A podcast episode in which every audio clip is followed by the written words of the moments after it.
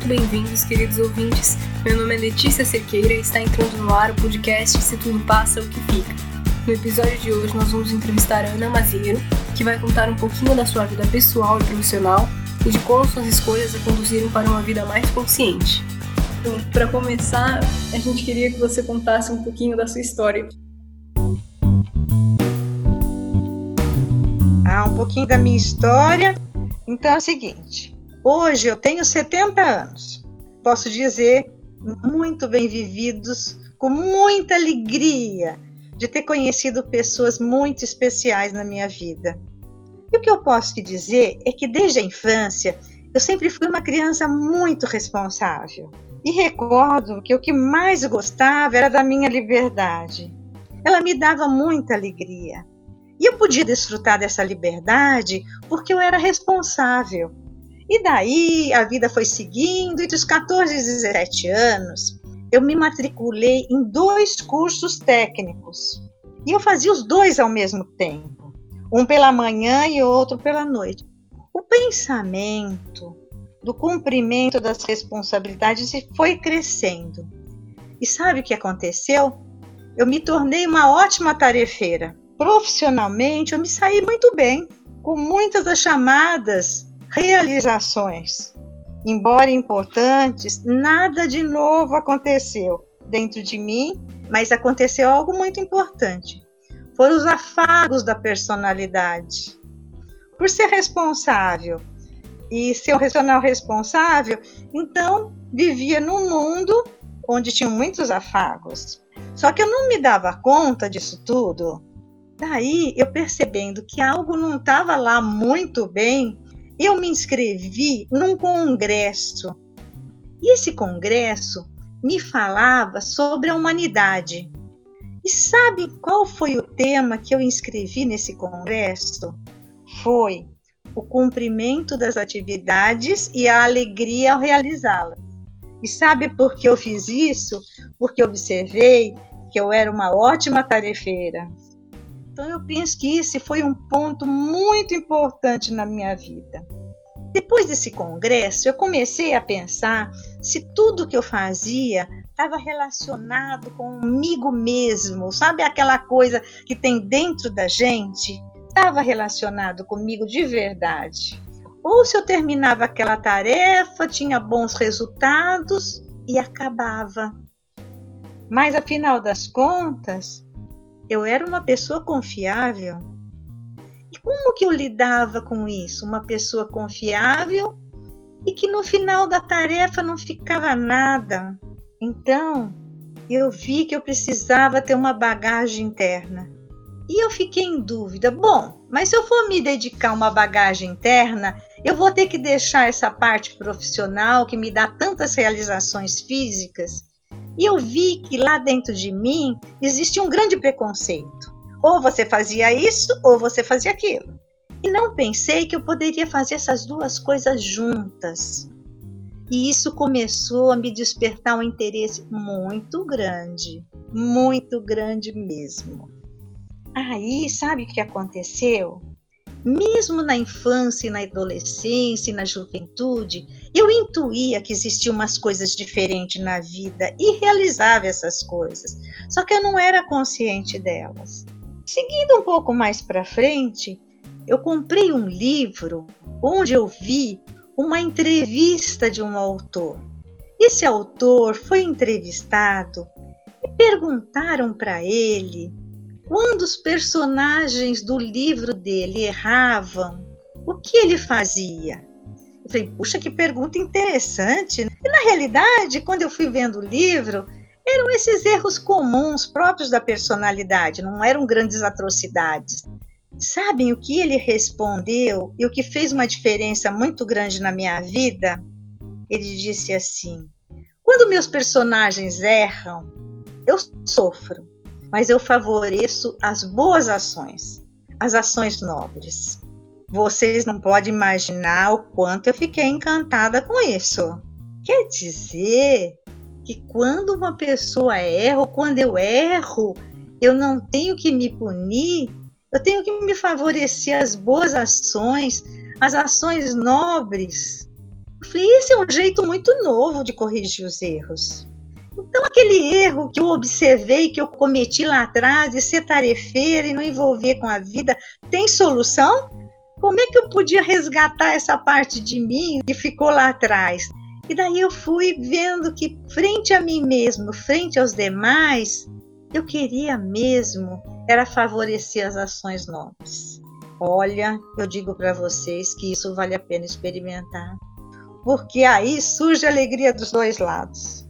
Quando sou eu comigo mesmo, eu me entendo comigo. E quando sou eu com o outro, existe uma imensidão de afeto que nós propiciamos um ao outro.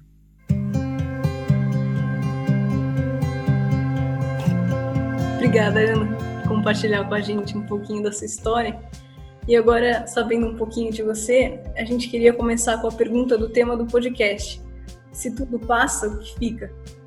Então, se tudo passa o que fica, é aquilo que eu relatei um pouco no começo da minha história, é aquilo que eu vivo dentro de mim. E esse exercício de não separar a vida profissional, a vida de relações, daquela vida que eu vivo dentro de mim, é isso que vai ficar. É o eterno que vai ficar.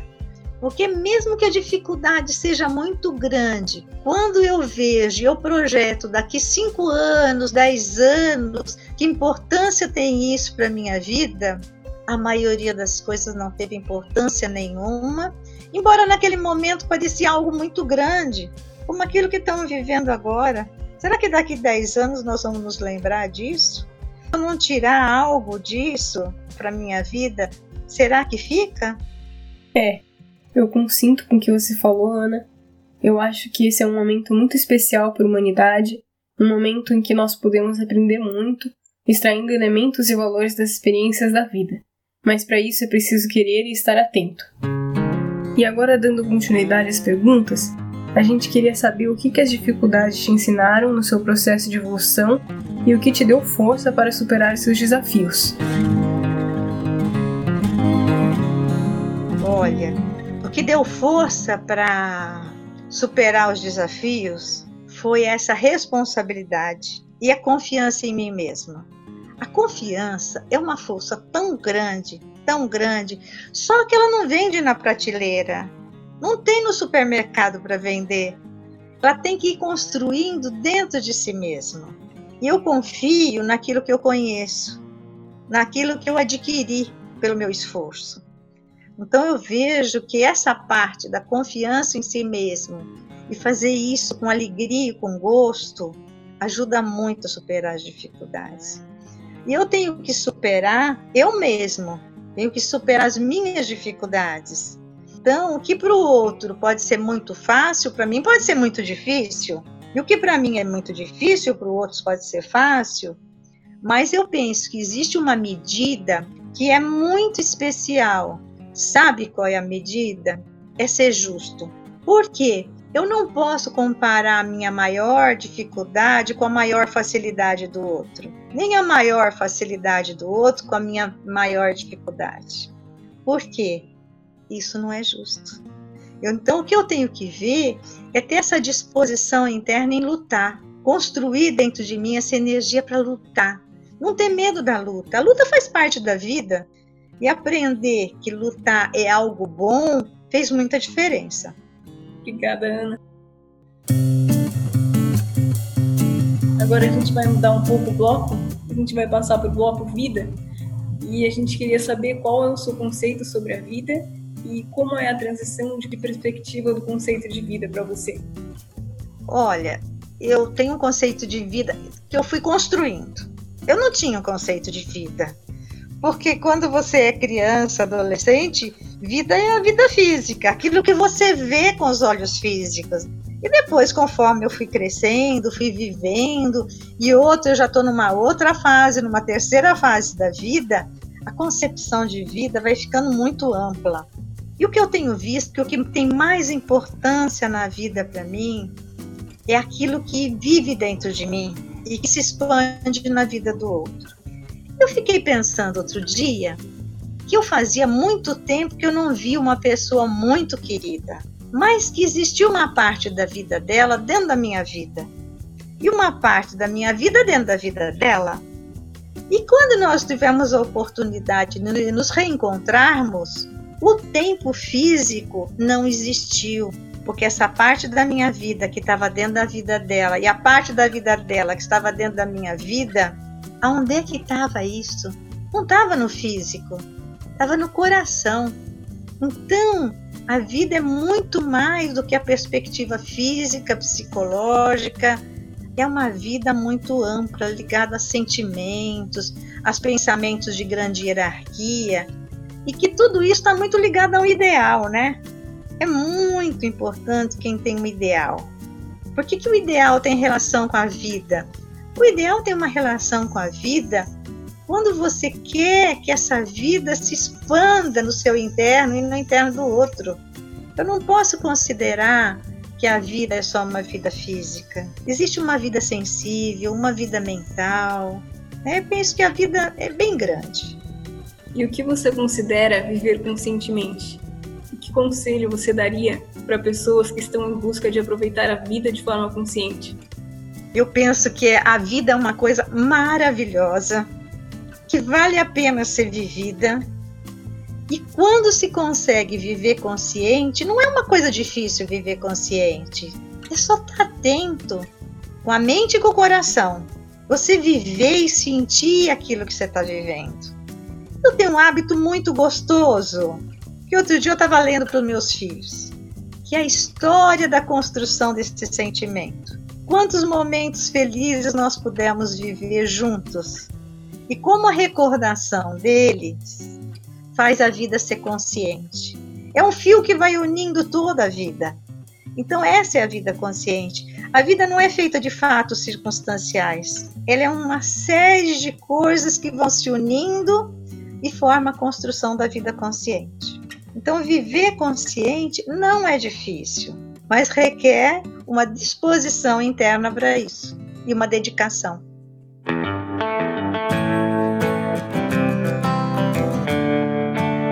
Se a sua vida fosse um livro, qual parte você destacaria?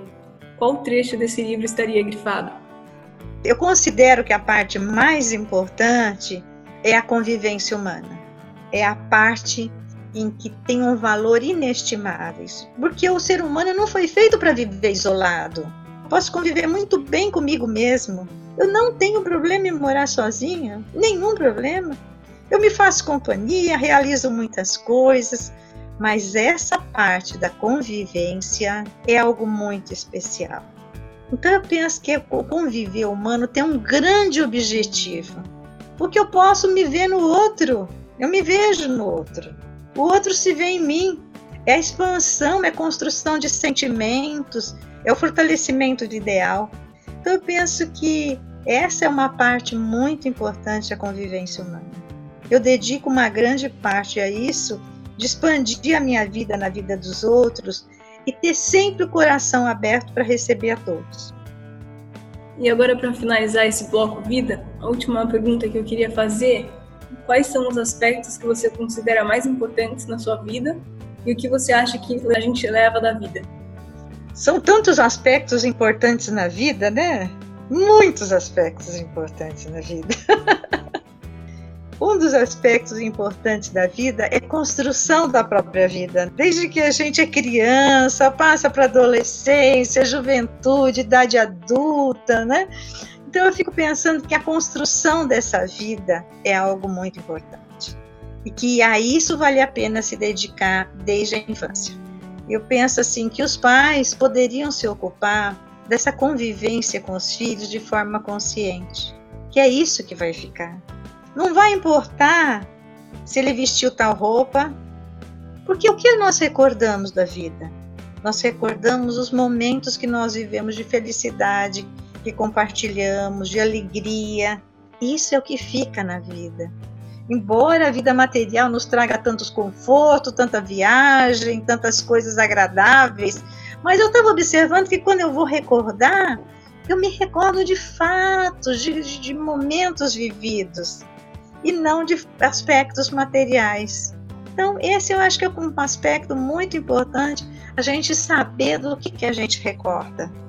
Porque essa é a base com a qual eu vou construir a vida e penso que todos poderão construir também.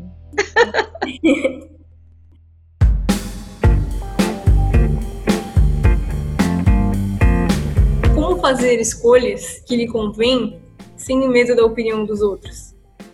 Essa é uma parte maravilhosa, né? Fazer escolhas sem a opinião dos outros. Um bom conselho, uma observação é sempre bem-vinda, mas nem sempre todos têm os elementos de juízo suficientes para saber para onde eu quero ir. Ninguém sabe qual é o meu ideal, qual é o meu objetivo. Então dá a impressão que a gente tem que juntar um monte de elementos e com esses elementos pensar e refletir para saber aonde eu quero chegar. Porque quantas vezes eu já fui refém do pensamento alheio? Mas para o outro pode ser muito bom, mas para minha realidade não. Para minha realidade não pode ser bom. Eu me recordo que na época da faculdade tinham três profissões. Eu tinha dúvida e entrei nas três faculdades. Eu tinha que escolher. E eu ouvi muita gente dizendo um monte de coisa para mim, mas no fundo eu escolhi aquela que mais tinha a ver comigo. Embora aparentemente era menos rendosa, menos rendosa financeiramente, que na realidade acabou não sendo, porque tudo aquilo que, você, que eu me identifico, eu ponho vida. E ao pôr vida, tem energia, tem produção, tem, tem algo muito grande. Eu não posso realizar o sonho do outro. Eu tenho que realizar os meus sonhos. Então eu penso que isso é muito importante, ser fiel ao interno. Parece que quando eu sou fiel ao meu interno, eu consigo fazer tantas coisas, eu chego a resultados, mas eu não consigo cumprir o que não fui eu que estabeleci. Eu deixo no meio do caminho, porque não tem força, não tem vida. Nossa, Ana, eu como jovem ouvindo esse relato, fiquei maravilhada como a valentia somada à fidelidade ao interno pode auxiliar nas escolhas felizes. E para finalizar nossa entrevista, se você pudesse escolher uma frase que gostaria de ter escutado na sua juventude, qual seria? Ah, isso é muito lindo, né? Escolher algo que justamente eu escolheria essa frase. Seja sempre fiel ao seu pensar e ao seu sentir. Muito obrigada, Ana. Foi um prazer receber você aqui no nosso podcast. Eu adorei conhecer um pouquinho mais da sua história, do seu conceito de vida consciente e do que remanesce para você na efemeridade da vida. Que bom, Letícia. Prazer, viu? Eu fiquei extremamente feliz pelos minutos que a gente passou juntas. Foi muito enriquecedor. Eu encontro vocês nos próximos episódios. Até lá. Um abraço, Letícia. Um abraço. Tchau, tchau. Tchau. Para mim, o que Pra fica mim, o que fica é o valor essa que valor dá. não apenas